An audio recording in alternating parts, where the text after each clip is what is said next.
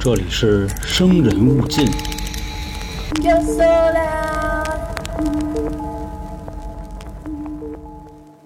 大家好，欢迎收听由春点为您带来的《生人勿近》，我是老航。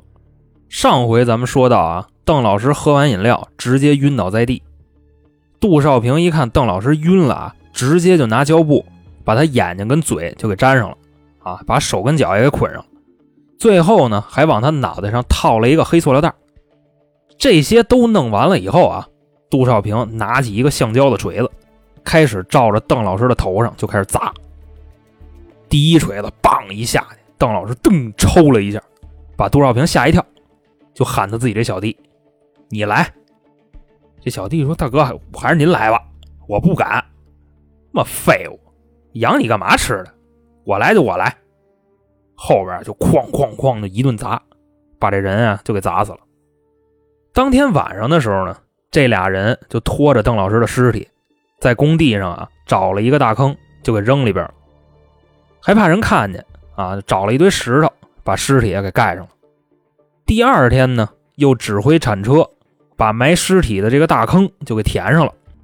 这俩人呢，也是长出了一口气啊，心说这事儿应该是了了吧，之后再也没人挡着自己挣钱了。但是得这么想啊，你要说邓老师是个孤寡老人，那兴许死了没人知道，但人家还有人呢啊，自己的妻子还有一儿一女。这能说没就没吗？所以第二天，邓老师的妻子就来学校里啊，就找。当时呢，还就碰见杜少平了，不过呀，没跟他说话啊，因为邓老师的妻子知道自己丈夫跟杜少平有矛盾。当时啊，就那么一想，说谁能就因为这事儿去杀人呢？啊，就工作上有点矛盾就给人宰了，那应该不会。但是时间呢，一天一天的过，邓老师的家人啊，也意识到。他可能遇害了。首先啊，邓老师就由于这个性格，就算是那种非常正直的性格啊，就肯定会得罪人。另外又消失了这么多天啊，要是没出事也说不通。那时候呢，邓老师的女儿就说：“说可能绑架吧，要不再等等啊，看看这绑匪什么时候给来电话。”就又等了几天，但什么消息都没有。另外一头呢，邓老师的妻子啊，找了新晃一中的校长。就是这位黄校长，校长一听就拍胸脯子了。哎呦，这事儿可不小，您甭管了啊，我带人搜山，咱说什么也得给邓老师找回来啊。然后就组织了一帮学校的职工上山里找去了。但找了这么几天，连根毛都没找着。其实说到这儿啊，大家心里应该都明白，谁杀的邓世平？杜少平杀的。那黄校长是他舅舅。他能帮着被害人他们家吗？当时啊，杜少平发现邓老师的妻子来学校找人，就把这事儿啊跟黄校长说了，说舅舅，我得跟您说个事儿。这不是前几天咱商量怎么处理老邓那事儿吗？啊，我已经处理完了。老黄说我知道啊，他媳妇儿都来了，说昨晚上没回家。我一分析就知道你干的。老黄啊，当时气得够呛啊，心说他妈小兔崽子净给我惹事儿，那我也得管他呀。啊，这毕竟自己家外甥，而且我这局里局外的，我都干嘛了，他也知道啊。他要是遮了，我他妈也甭活了。这黄校长啊，就跟杜少平说：“啊，行了行了，事已至此，还得我给你擦屁股。不过呀，我把话给你撂着，他们呀告不倒你。这块呢，咱们再说说邓老师他们家，啊，这这一家子人。”先是去了新晃县公安局报案，把这事儿就都说了。啊，我们家老邓啊，已经快一礼拜没回家了。啊，可能是因为仇家报复。当时就新晃一中修操场这事儿，我们家老邓跟杜少平有梁子，所以我们怀疑是杜少平杀的人。在公安局做完笔录以后啊，就让他们回去了。但是邓老师的家人等了一个月，基本上可以说是杳无音讯。啊，那么说这个案子不好查吗？不是，是因为根本就没查。那为什么不查呢？其实啊，在他们去报案之前，黄校长就已经都打好招呼了。就在邓老师妻子来学校的当天晚上，黄校长就传了一局。啊，当时请的是谁呢？新晃县公安局党委副书记杨军啊，副局长刘洪波，刑侦大队大队长曹志山、副大队长陈守前，还有几个民警。反正当时啊，就县里啊政法口这块有头有脸的全都安排到了。饭桌上就说呀：“哎，那个哥几个啊，啊，其实这块有点差味儿了，因为黄校长按理说比他们大一个辈分，但是在桌上呢还都是哥们兄弟相称。咱这块啊就可以理解为《人民的名义》里边祁同伟在山水庄园请客啊，大概就这么个意思。这吃完了呢，后半场还有节目。”当然，人家肯定不是去歌厅啊，人家得去会所哎，就没准还得给你找几个洋妞什么的。反正把这事儿一说啊，钱往桌上一拍，大伙高兴啊！呵家伙，来活了啊！看见没有？动动嘴皮子，这钱就来了。就都说啊，黄校长啊，这都不叫事儿，也让您破费了啊。您看一会儿我找俩行吗？这老黄啊，就叹了口气，哎。要不说这是年轻人呢，但哥们，咱实话实说啊，今天来多少人，标配就是一人一个啊。你要说你找俩，那一会儿你们哥几个谁给谁刷锅呀？这桌上这几位就哈哈就全乐了，就嘿，黄校长，老不正经这词儿形容您不过分吧？啊，您这可比我们年轻人懂得多呀。哎，哥几个，咱们敬黄校长一杯，一边吃一边聊一边玩。最后安排这帮人潇洒完了，老黄就跟杜少平说：“你他妈真是我祖宗啊！你瞅瞅你给我惹的这个事儿，我这岁数人了啊，我没几年退休了，我还得跑这伺候局来。你说说你什么玩意儿吧？反正啊，骂完了杜少平，也就都回家了。剩下的事儿呢，就看刚才那几个大哥之后怎么发挥了。你别说啊，就吃顿饭，玩一趟。”再给拿点钱，这事儿当时就给压下来了。咱们之前说过呀，邓老师他们家人去报案去，过了一个月一点信儿都没有，为什么呀？都明白了吧？后来呢，就到了零三年的三月份，邓老师他们家人呢，可能是意识到了这个问题啊。当时不光是找了县公安局，教育局也找了。那你说黄校长连政法口都有朋友，那教育口就更甭说了。所以啊，没回信儿的这个事儿也不是特别出乎意料。这一家人就想啊，与其是这样，那就只能去省里告了。县里不行，省里还不行吗？所以啊，拿着这个材料就去了。到了省厅啊，把这事儿一说啊，省里的领导呢还是非常重视的，直接呢就跟家属说：“你看这案子啊，县里办不了，那我们可以指派市局的侦查员办。”说完呢，就指派了怀化市公安局的一个侦查员，啊，叫邓水生，负责这个案子。而且这个邓水生啊，还是一位法医，所以当时呢，邓老师一家人就觉着啊，终于看见点亮了。当时那个时候是三月份，一直到了四月中，这个事儿还是没什么进展，所以邓老师一家人就问说：“那个警官啊，您觉得这案子还能破吗？”这邓水生就说呀。你别着急啊，我这现在正搜集证据呢，等这个证据啊差不多了，这事儿就办了。这邓老师的妻子一听说，哦，说那您这一个多月，现在掌握什么证据了？啊，他目前还没有证据，啊，这不可说吗？我觉着啊，首先咱们要证明啊，这个邓世平啊，老邓死了，才能往下查，啊，这活要见人，死要见尸嘛，对不对？所以不要着急，咱们慢慢来。但这个苦主他心里他就难受啊啊，那意思你等不了也得等。后来呢，有一天啊，这位警官在学校操场的一个旮旯就找着一点血迹，但找着了以后呢，并没有采取任何的行动。就好比说啊，一个查案子的在被害人曾经出没过的地方找着了血迹，那不得化验一下吗？看看是不是被害人的，但这位侦查员啊，并没有这么做。他是拿着血迹样本，第二天直接啊从新晃县就走了，回市局了。那我说到这儿，各位是不是有点纳闷呢？就为什么市局的侦查员感觉也不太对劲？咱们稍微的想一下啊，之前黄校长那个饭局来的啊，都是新晃县政法口的顶级了，是不是这意思？那你说这帮大哥在市局能没熟人吗？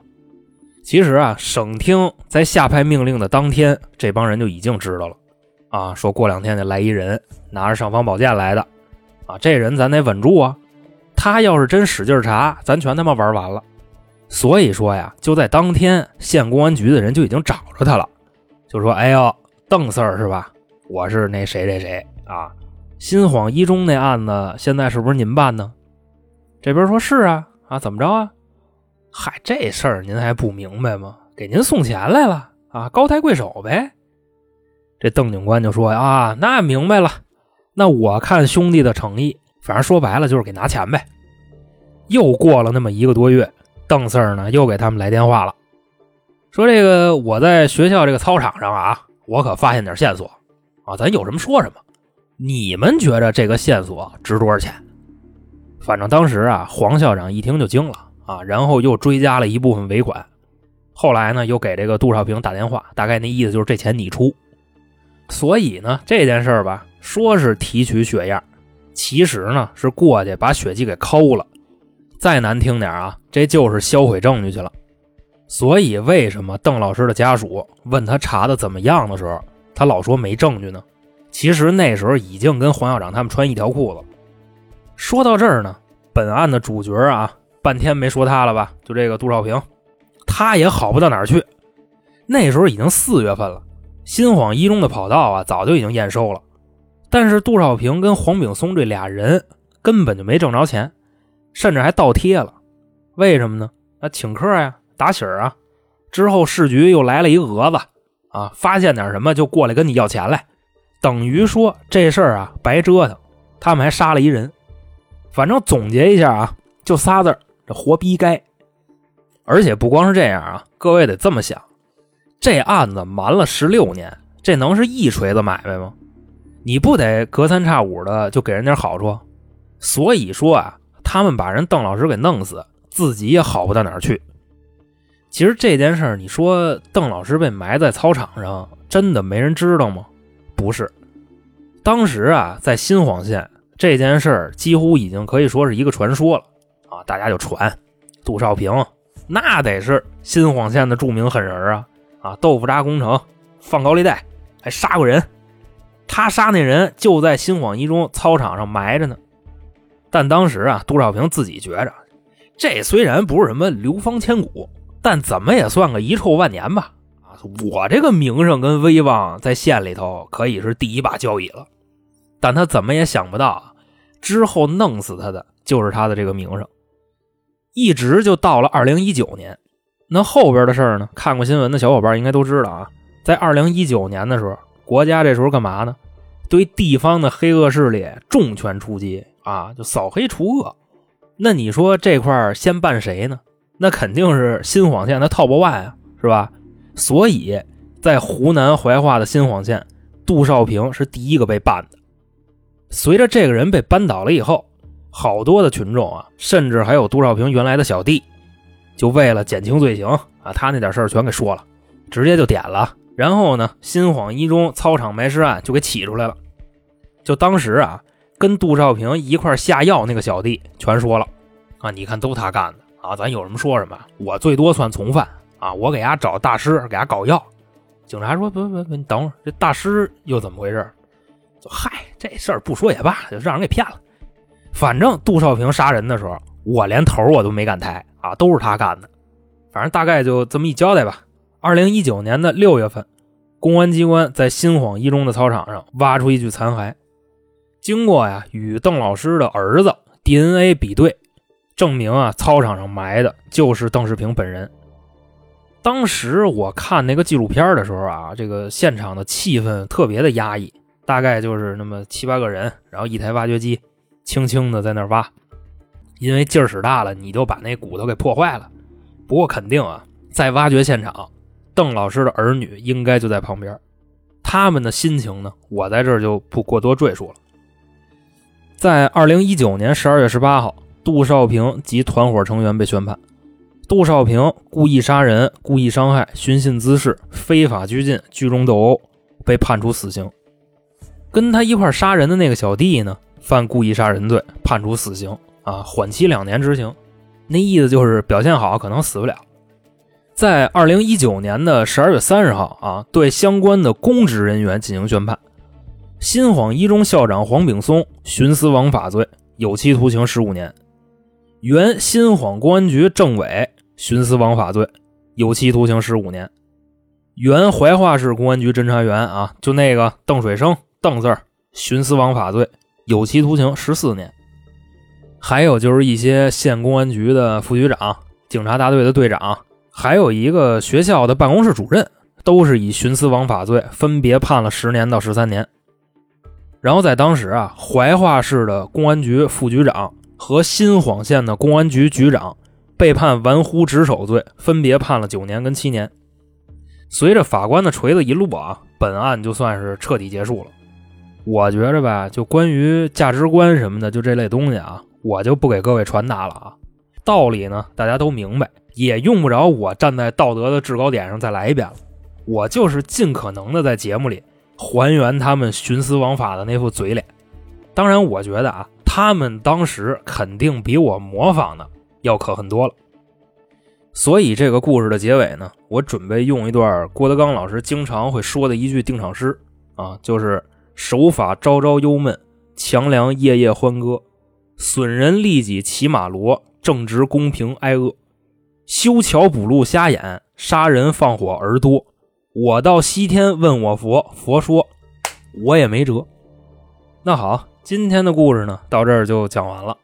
在这儿啊，我也是非常感谢好多的朋友啊，听了上集节目我的一个请求啊，我说希望大家给我专辑点个评价，但是好多朋友是直接在那个节目下边评论的。